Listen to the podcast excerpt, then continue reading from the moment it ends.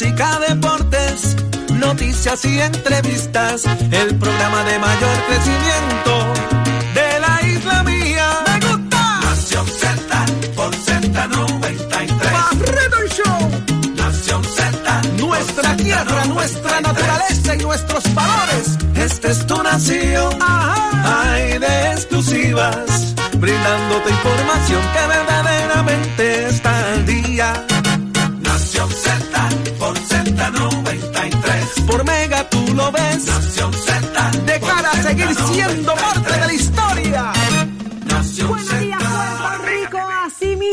Arranca Nación Z a través de Z93 en San Juan 93.7, en Ponce 93.3, en Mayagüez 97.5 y usted nos disfruta a través de todas las plataformas sociales porque somos la plataforma más poderosa. Búsquenos a través de la aplicación La Música y de igual forma búsquenos en Facebook. Dele seguir y dele share. Yo lo voy a hacer ahora mismo cuando entre a saludar a quienes allí se conecten. Así que muy buenos días, Jorge Suárez. Muy buenos días, Eddie López. Buenos días, buenos días. Buenos días, Saudi. Buenos días, Eddie. Buenos días, Puerto Rico. Gracias por estar conectados con nosotros. Una nueva mañana de mucha información, donde analizaremos lo que ha ocurrido en las pasadas horas en y fuera de Puerto Rico. Gracias por hacernos el programa de mayor crecimiento en la radio puertorriqueña. Un privilegio para nosotros contar con ustedes y de igual forma invitarlos a que visiten nuestro podcast en la aplicación La Música y disfruten del contenido y el análisis que bien preparamos y brindamos todos los días para ustedes aquí en Nación Z. Buenos días, Eddie. Buenos días, Jorge. Buenos días, Saudi. Buenos Buen días a todos los amigos que nos sintonizan dentro y fuera del país. Un privilegio estar con ustedes una nueva mañana llena de información, de noticias, pero sobre todo de mucho, mucho análisis. Martes 7 de junio del año 2022. Presto y dispuesto para llevarle a ustedes las informaciones, Saudi Rivera.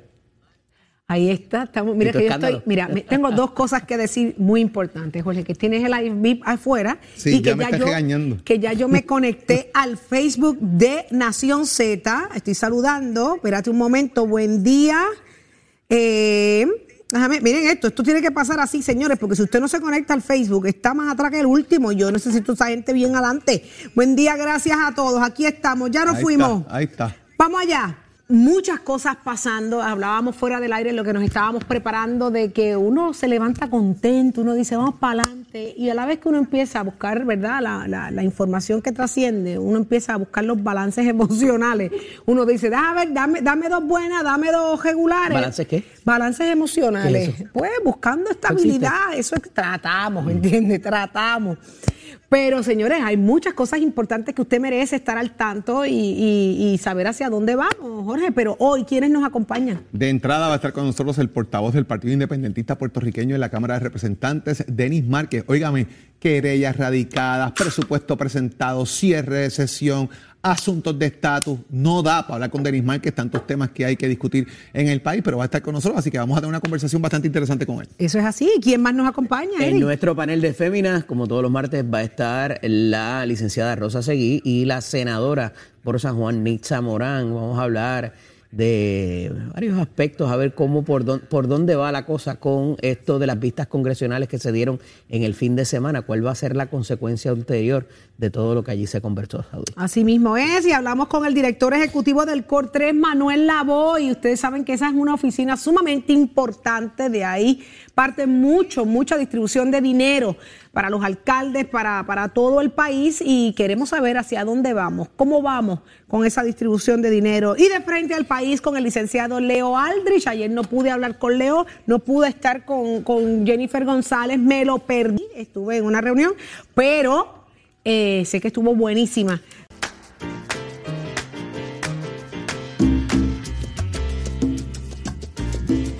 Ya estamos de regreso en Nación Z. Señores, vamos, vamos a más adelante, compañeros, a seguir desglosando todo lo que está pasando eh, en asuntos de país, con, de acuerdo y basados en, la- en las últimas portadas, pero hay que hablar de una situación que a todos nos sorprende a estas alturas, y es los famosos o, mal, o, los llamados toldos azules. Eh, todavía existen, y por qué existen, y cómo viven las personas bajo un techo azul. Eh, vamos a hablar inmediatamente con Carmen Villanueva Castro, que ya está con nosotros desde cualquier parcela del país. Buenos días, Carmen. Muy buenos días, Saudi, y buenos días a los compañeros que están contigo.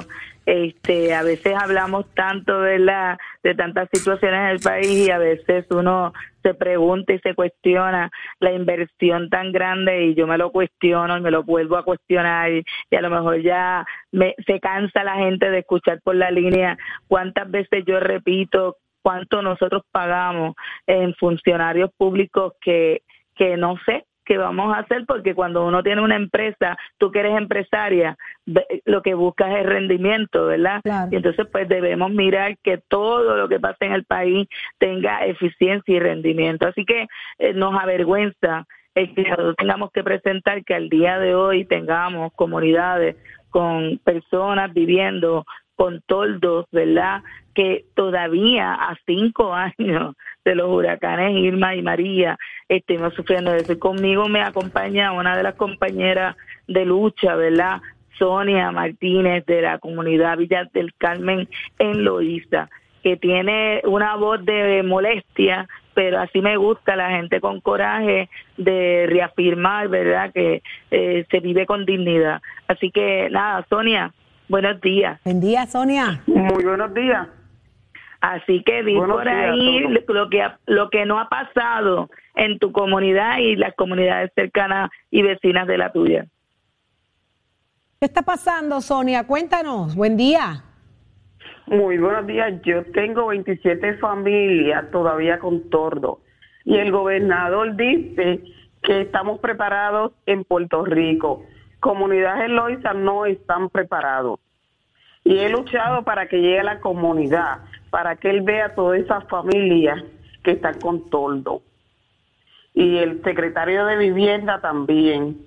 Y ellos saben que estas tres comunidades necesitan ayuda. Si no necesitaran ayuda, nosotros no lo estuviéramos tirando a la prensa. Y tenemos personas que tienen cáncer, que están viviendo en casas que tienen tordo y muchos niños. Y yo lo que pido que el gobernador llegue o mande a su agencia a chequear a las comunidades de Puerto Rico, porque lo que vivimos somos seres humanos. Que ya él se pare de ese escritorio y no esté metiéndole embuste a la gente que está yendo a las comunidades a ver las necesidades. Porque el secretario de vivienda lo que hace es ganándose un sueldo y no está viendo lo que está pasando en las comunidades. Te pregunto, Sonia, eh, dijiste que eran 27 familias. ¿Cómo se desglosan esas familias? ¿Son personas adultos mayores, familias mayores, enteras? Mayores y familias enteras que tienen niños pequeños. Y tienen niños pequeños. Y, y que tú sepas, adicional a ti, ¿quién ha eh, presentado a las agencias esta situación? También la alcaldesa, otras otras organizaciones que están en Loíza. No, la única líder comunitaria que se atreve a tirar todo el medio es Sonia Martínez, que no le tiene miedo a nadie. Saudi, ¿alguna pregunta? Sí, sí estoy, estoy acá evaluando lo que estamos hablando, ¿verdad? Son 27 familias específicamente en Loíza. ¿Cuáles son estos sectores, estas comunidades exactamente? Villa del Carmen, Pompeya y sector La 23. Ok, sector La 23. Entonces, ¿cómo, cómo, cómo, cómo viven estas personas? Cuéntame, Sonia, ¿cómo viven ellos allí? ¿Cuál es, son, ¿Cuál es la realidad bajo un techo azul a estas alturas? A estas alturas, todas esas personas están llorando porque tienen miedo que ya llegó la temporada de huracanes y vuelvan a perder lo poquito que tienen. Ellos han hecho todas las peticiones, los reclamos a las agencias pertinentes, cumplen con toda la documentación que se exige, eh, tienen títulos de propiedad. Sí, tienen títulos de propiedad. Ok, pues definitivamente basado en que, en que así es, ¿verdad? Tenemos que convocar a las agencias pertinentes que hagan lo justo, hagan lo, lo, que, lo meritorio, lo que necesitan. 27 familias y quería, en y quería y quería aclarar eh, lo del título de propiedad fue luchado eh, ¿verdad? Este, por organizaciones, porque eso no estaba en reglamento de FEMA. Este, se lo impusieron a Puerto Rico como muchas cosas que se imponen eh, solamente a nuestro territorio, pero no se le impone a otras jurisdicciones en Estados Unidos. Y eso pues se ganó de que se de aquellas personas que no tengan título de propiedad, pero sí puedan evidenciar con cualquier documento, un documento que se creó en Puerto Rico, este que son dueños de la propiedad, eh, de la estructura, eso es suficiente para para darles eh, los beneficios para mejorar sus hogares. Así que eso no puede ser la excusa para para trabajar esto. Mm. Además, debe existir en Puerto Rico un fondo de emergencia. Aquella gente que no cualifiquen para una cosa, hello, debe haber otra alternativa. Yo no sé qué nos pasa, que estamos mirando más que para un lado, pero ¿dónde están los fondos locales? Este, para trabajar estos asuntos. Hay 27 familias esperando en Loíza ser atendidas. Definitivamente que, que se volteen a mirar hasta allá. Es inconcebible, ¿verdad? Que todavía se hable de los, los toldos azules y que se hable de que ya estamos listos para enfrentar la temporada. Eso no es cierto, eso no es real.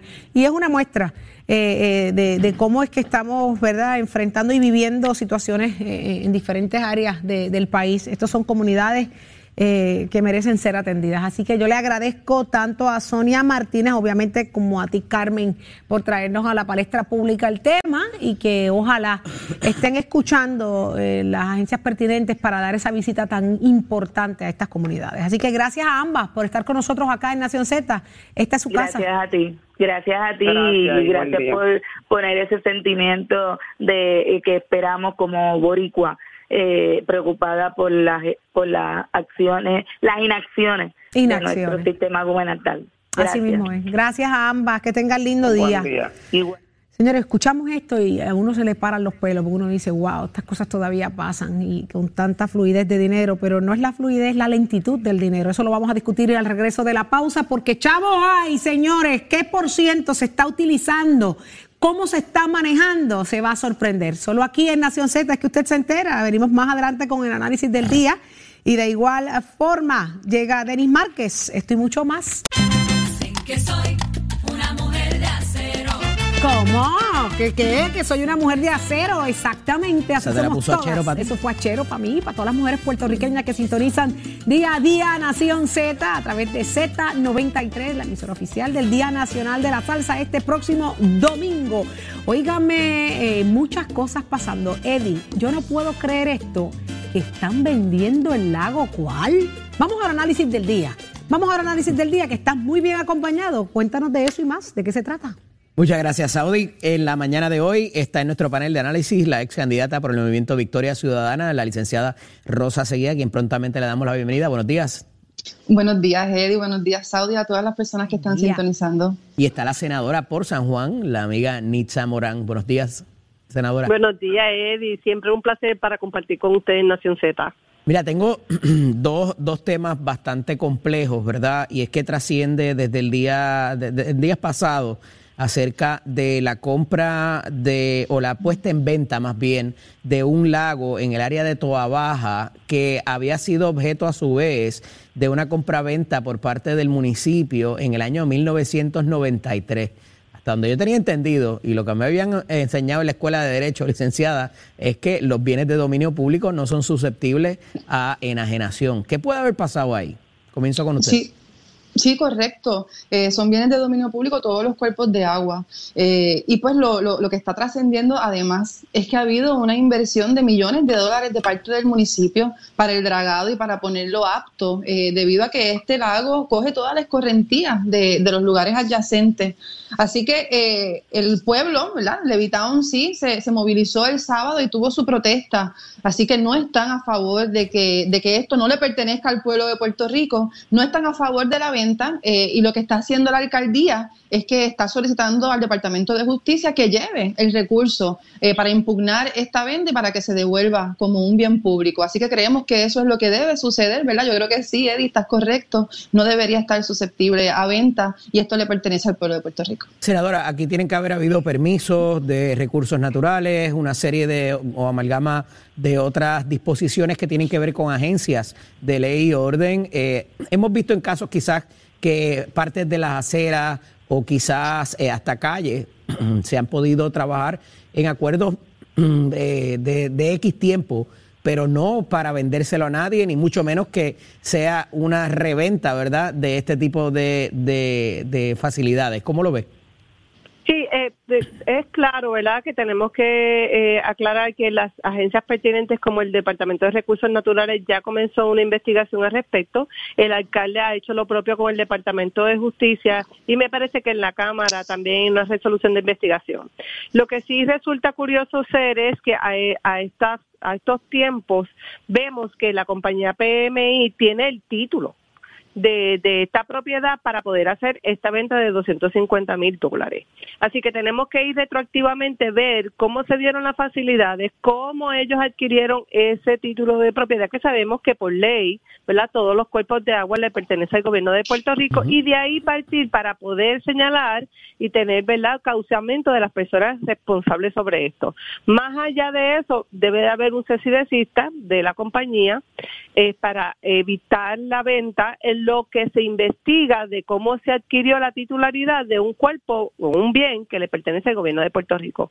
Así que yo creo que las agencias de Puerto Rico están tomando cartas en el asunto, hay que ver cómo resulta la investigación para entonces proceder si va a haber venta no va a haber venta, cómo se adquiere nuevamente ese cuerpo para el beneficio de todos los residentes del área de Levitán. Es interesante porque de lo que usted, de lo que se desprende de lo que usted muy bien dice en cuanto al título de propiedad y para lo que lo anuncian que se puede vender, incluye hasta el, cuerpo de agua, o sea que no es solamente la orilla o, o, las facilidades de marina, sino que también pudieran tener acceso o utilizar el agua que allí, eh, ¿verdad? Eh, se, se mueve. Este, pero veremos a ver dónde transcurre todo esto. Quería tocar con ustedes también las conversaciones que se dan en el fin de semana con la Comisión o el Comité de Recursos Naturales de la Cámara Federal, eh, evidentemente en el marco de lo que es el proyecto de estatus, pero cómo esto eh, esta visita particularmente adelanta asuntos de Puerto Rico. Comienzo con usted, senadora, eh, de acuerdo a lo que allí se suscitó eh, y, y, lo que se dialogó más allá del proyecto de estatus, cómo esto pues avanza cualquier tipo de negociación o de, o de asuntos para Puerto Rico. Bueno, sí, claro está. Sabemos que tenemos este proyecto que se está viendo en la Cámara, ¿verdad? En la Comisión de Recursos Naturales Federales. Este, por primera vez Puerto Rico tiene la oportunidad de observar de que sí va a haber tres alternativas, posiblemente es avalada, porque sabemos que esto tiene que correr un, trámite legislativo. Y lo que se dio allí, que versus, muchas de las personas no pensaban, era que estos congresistas venían a reunirse y a irse.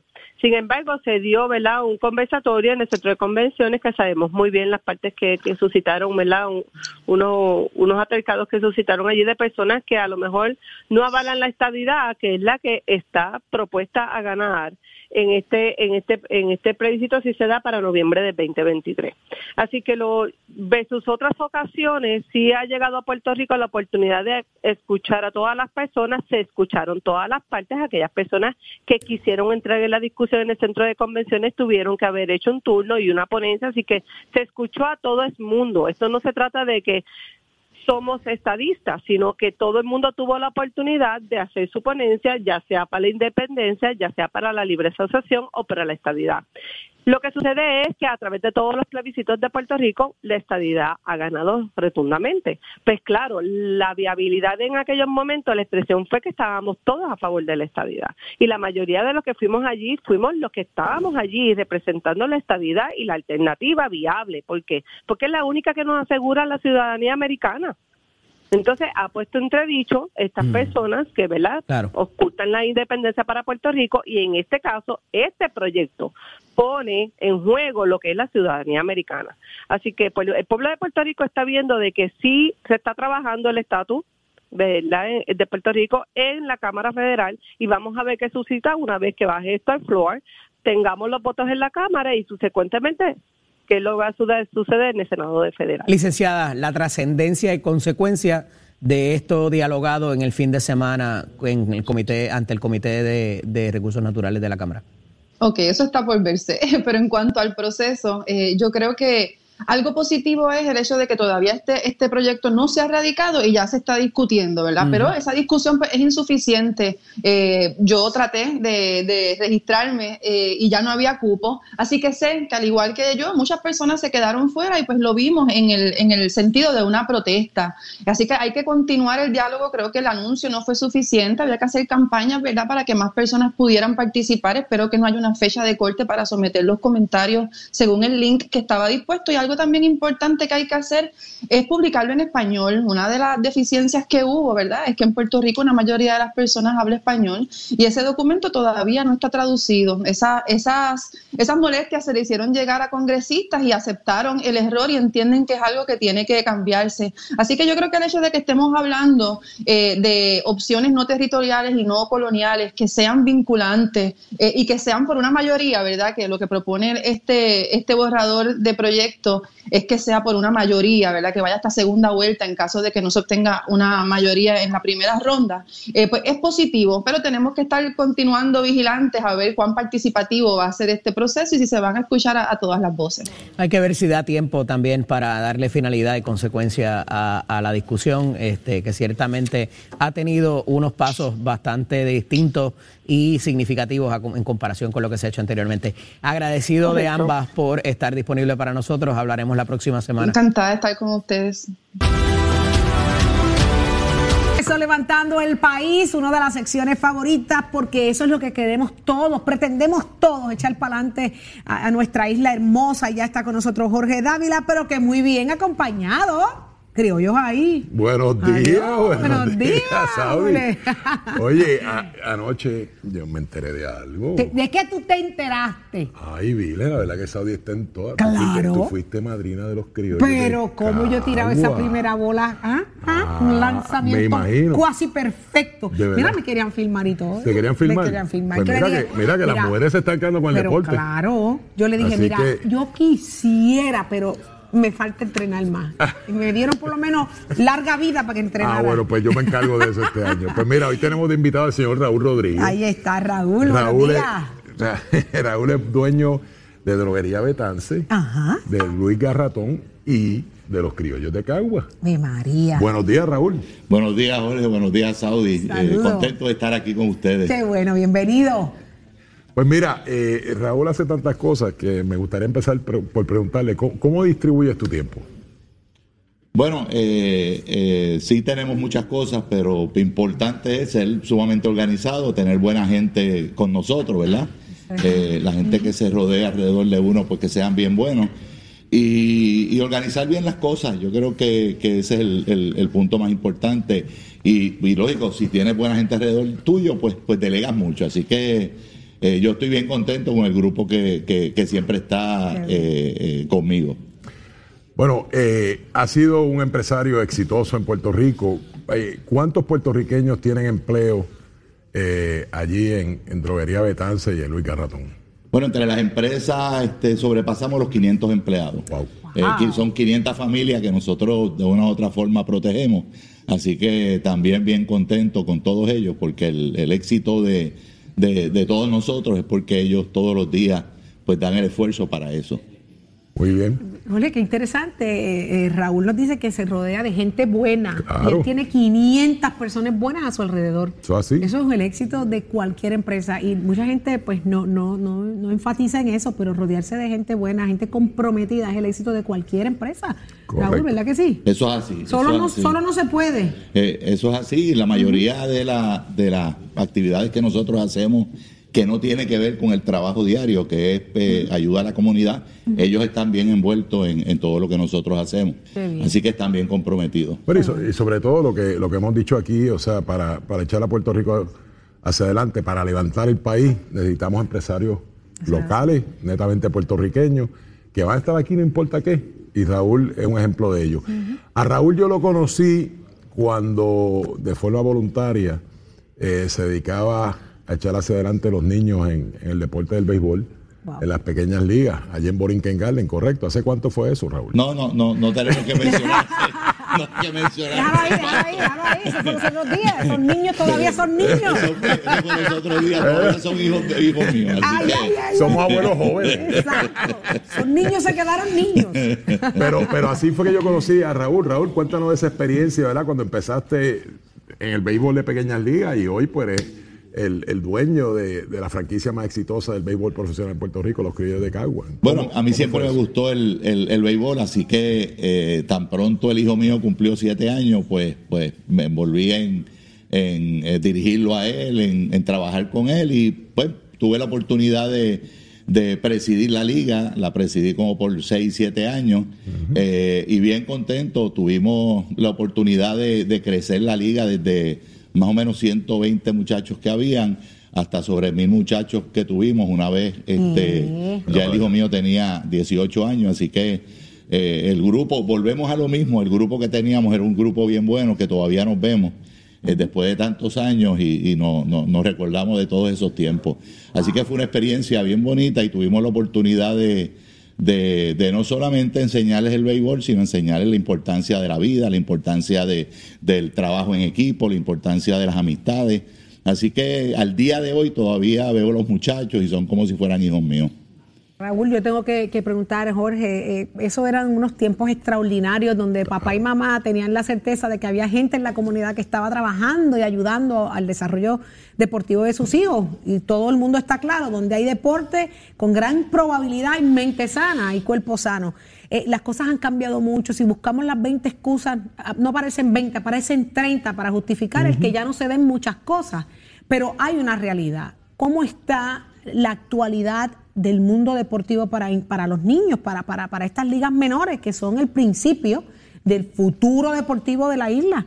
¿Dónde está? ¿Qué está pasando? Bueno, bueno, la, la, eh, yo diría que la competencia más grande de esto son las redes sociales, lo que, lo que significa pues el teléfono, que hoy en día los muchachos desde, desde una edad bien pequeña. Desde que pues, nacen, eh, desde están- que nacen. están metidos, Sí, están en la pero, pero eso no quiere decir que nosotros no sigamos en ese esfuerzo de, de seguir trabajando para que estos muchachos sigan en el deporte. Qué bien. Eh, hay, hay muchas hoy en día, y más en el béisbol, hay muchas áreas en donde eh, tú puedes hacer no solamente el estar metido en el béisbol profesional como jugador, sino nosotros tenemos una gama increíble de jugadores que, que trabajan como coach, trabajan como estadísticos en, en ligas mayores. Así que eh, yo creo que podemos seguir trabajando fuerte para que ellos se envuelvan en, en- en lo que representa el deporte, el deporte que sea. el deseo. el que Bueno, sea. de las pequeñas ligas a ser el dueño de la franquicia más exitosa de béisbol profesional en Puerto Rico, los Criollos de Cagua. Como se gozan esos parques, ¿ah? Sí, Ay, sí, Dios sí. mío. Y tenemos que buscar que la gente vuelva a ir a los parques. Mira, yo no puedo ir, me, me bebo como 20 cachajas frías ¿Cómo? allí, yo, Pero, y, y a veces no entiendo el juego, pero cuando veo la gritería todo el mundo grita y allí en Cagua grita la gente de verdad, son fanáticos. Son fanáticos. Yo me lo gozo igual. Pues Raúl, cuéntanos esa experiencia ahora, ¿verdad? Como dueño de los Criollos de Cagua. Bueno, la experiencia ha sido increíble. Eh, hemos tenido la oportunidad de ganar cinco campeonatos, dos series del Caribe. Eh, Hemos estado envueltos con la liga, trabajando fuerte para eso mismo, para tratar de, de- de traer más gente al parque. En especial, tratar de que venga la familia completa y, y los muchachos jóvenes. Así que nos envolvemos mucho con las pequeñas ligas, con eh, los muchachos jóvenes. Y la experiencia es, es bien buena. El Nosotros ver un muchacho que juega con nosotros y de momento verlos en las grandes ligas es, es cumplir pues un sueño de, de estos jóvenes. Así que es una satisfacción increíble. De hecho, este año los Criollos van a tener el Día de las Pequeñas Ligas, ¿correcto? Eso es correcto. En diciembre vamos a tener un día que es el día de las pequeñas ligas. De hecho, ellos mismos no van a tener juego ese día para que eh, lleguen al parque de Cagua y esperamos un lleno total y lleno total con muchachos. Pues Raúl, eh, me resta, el tiempo nos traiciona, me resta, ¿verdad? Felicitarte eh, por esa labor grande que haces, eh, no solamente con tus empresas, un empresario local exitoso, sino también promoviendo el deporte en Puerto Rico. Agradecido y mis felicitaciones por, por lo que haces día a día. Gracias, Ole y Saudi. Gracias. Gracias. Y siempre a las órdenes para estar aquí con ustedes. Mi respeto. Raúl Rodríguez, de verdad, por lo que está haciendo. Mucha salud y bendiciones para que eso, eso no pare, para que siga haciendo cosas buenas y, y bonitas. aplaude cuando los demás aplauden. Claro, porque no sabe nada. Yo digo, algo pasó, algo pasó en el, en el, en el juego. Pero algo mira, cuando los criollos den un jonrón no puede decir gol. No, Sí. mira, una vez lo hice. No, ay Dios Me dijeron, me dijeron, ven acá para que dé una vuelta. Me dijeron, no sé por qué llegué al estacionamiento, después nunca más volví el jue- a ver el juego. Pero la pasé brutal. Eh, allí se pasa rico en Cagua, en- con los criollos. Eso fue, eso fue. Fue, fue un tiro de, de tres. Mire, Raúl, esto es una broma. Yo, yo voy a aprender, ¿ok? Yo voy a aprender. Va, va, va, va para ir para criollos. este año. Claro que voy a estar sí, aquí. sí, y sí. así como usted dijo, nosotros vamos con la familia entera. Es es que se pasa espectacular, se come rico, se bebe frío, se pasa bien. Así que apoyar no solamente los criollos de Cagua, a todos los parques. Hay que inundar los parques de Claro, Puerto Rico claro que sí. y disfrutar del buen deporte. Noticias, controversias y análisis. Porque la fiscalización y el análisis de lo que ocurre en y fuera de Puerto Rico comienza aquí, en Nación Z. Nación Z por, por Z93.